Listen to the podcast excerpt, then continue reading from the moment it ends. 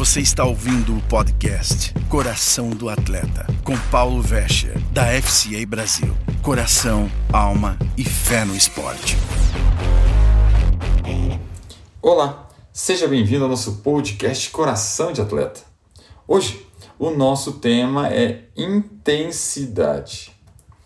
As características dos melhores atletas do mundo hoje são autocontrole, disciplina, trabalho em equipe, capacidade de concentração, desempenho sob pressão e intensidade. Claro que temos outras, mas essas são as principais. Mas hoje vamos falar um pouco mais sobre intensidade, que virou palavra-chave no esporte.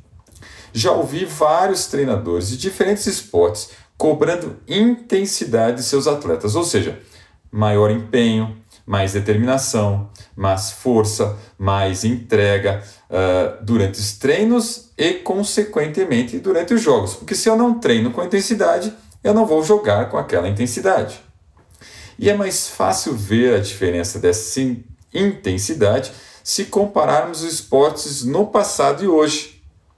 Hoje os atletas estão mais fortes, mais rápidos, corre mais em quadra ou em campo. A disputa pelos espaços é muito maior. Virou uma grande batalha. Procure por um jogo do seu esporte há 10 anos atrás e veja como uh, se corria menos, como a intensidade realmente era menor, como havia mais espaço e mais tempo para se criar jogadas. Claro que os atletas de antigamente se entregavam, davam o máximo deles, mas a intensidade era menor. Muitos treinadores dizem que partidas são ganhas dependendo de quanto os atletas são intensos durante a partida. Treinar e jogar com intensidade máxima é fazer o máximo que você consegue durante o máximo de tempo possível.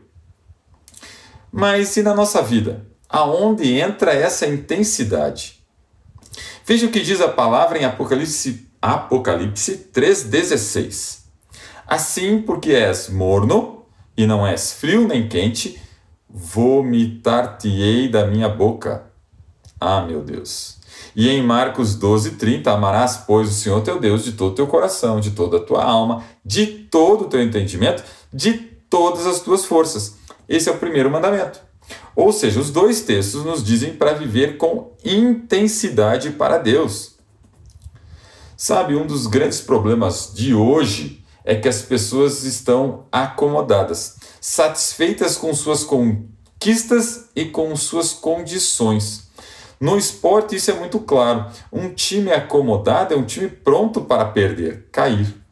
Muitas vezes estamos satisfeitos com o que conquistamos na vida espiritual e ficamos confortáveis, o que influencia todas as áreas da nossa vida começando a fazer-nos esfriar. Achamos que, porque estamos salvos, podemos relaxar. Até parece que aquele time que tem os melhores atletas e entra em campo se achando todo poderoso, achando que o jogo já está ganho. Mas por estar tão relaxado, joga mal e perde, porque o outro time está focado e joga com mais intensidade. Nós até podemos ir à igreja, Servimos algumas vezes, seja no louvor, na recepção ou em outra área. Mas a nossa vida de comunhão com Deus não existe ou é superficial. Nossa vida para de refletir o poder de Deus que um dia entrou em nós, porque estamos acomodados, satisfeitos, estamos mono ou esfriando. E desculpe, mas veja novamente o que Deus diz. Você está mono ou seja, acomodado, satisfeito com sua vida espiritual, com seu relacionamento com Deus? Vomitar-te-ei da minha boca. Misericórdia. Esse versículo é um dos mais fortes na minha vida. Mas Deus me ama e te ama. E porque Ele nos ama, Ele tem que fazer nós acordarmos antes que seja tarde. Sim, antes que nós sejamos vomitados. Eclesiastes 3,17 diz: Eu disse no meu coração, Deus julgará o justo e o ímpio, porque há um tempo para todo propósito e para toda obra. Para que você e eu não sejamos condenados, Deus nos corrige, porque o Senhor corrige a quem ama. Hebreus 12, 6. Eu não sei você, mas eu não gostava quando meu pai vinha me corrigir. Eu preferia obedecer a ele. Antigamente tínhamos muito, muito, muito mais respeito pelos mais velhos, pelos nossos pais, na forma de temor, que não é medo apenas. Temor é entender quem é a autoridade sobre nossas vidas e saber que esse pode fazer, que ele pode e tem autoridade para nos disciplinar e respeitar ao ponto de obedecer essa pessoa, porque não queremos sofrer pela mão forte que essa pessoa tem. Eu decidi temer, pois sei quem é a autoridade e quem era a autoridade dos meus pais. Sempre fui considerado um garoto certinho, não perfeito, mas eu buscava obedecer e fazer o que meu pai queria. E esse conceito também é bíblico. Veja o que o livro de Provérbios fala sobre temer o Senhor. Provérbios 14, 27. O temor do Senhor é fonte de vida para se desviar dos laços da morte. No versículo 9, no capítulo 9, versículo 10, diz: O temor do Senhor é o princípio da sabedoria. 15, 33 diz: O temor do Senhor é a instrução da sabedoria. Em Provérbios 1, 7, a palavra diz: O temor do Senhor é o princípio do conhecimento. Os loucos desprezam a sabedoria e a instrução. Já Provérbios 10, 27, o temor do Senhor aumenta os nossos dias. Eu tento mostrar hoje aos meus filhos que é melhor aprender pelo amor do que pela dor. Eu decidi obedecer a Deus.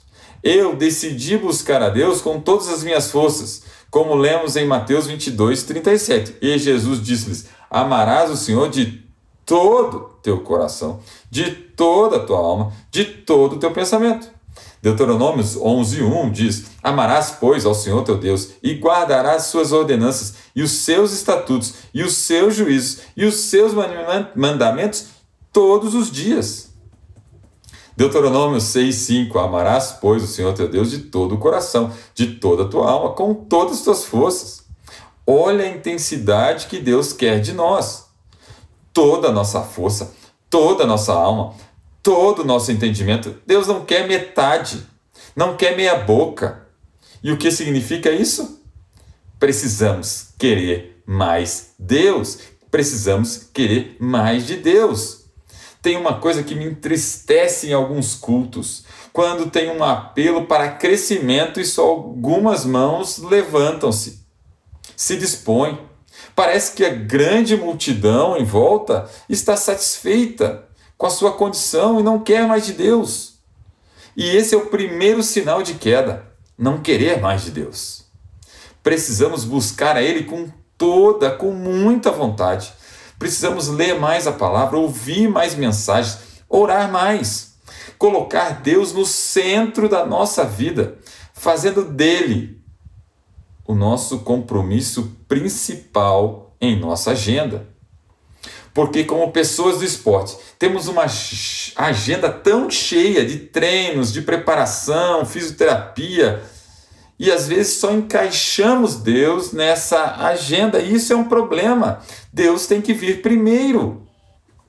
Ao buscar Deus com toda a nossa força, aí a promessa de Deus se cumpre em nós. E tudo mais ele fará. Aleluia. E você? O que quer? Você está acostumado, satisfeito com sua vida espiritual? Você está se achando mono? Hoje é o dia que fez o Senhor. Não deixe para amanhã. Treine, jogue, viva com intensidade para Deus hoje, agora, e o resto o Todo-Poderoso vai fazer na sua vida. Deus te abençoe e até o próximo Coração de Atleta.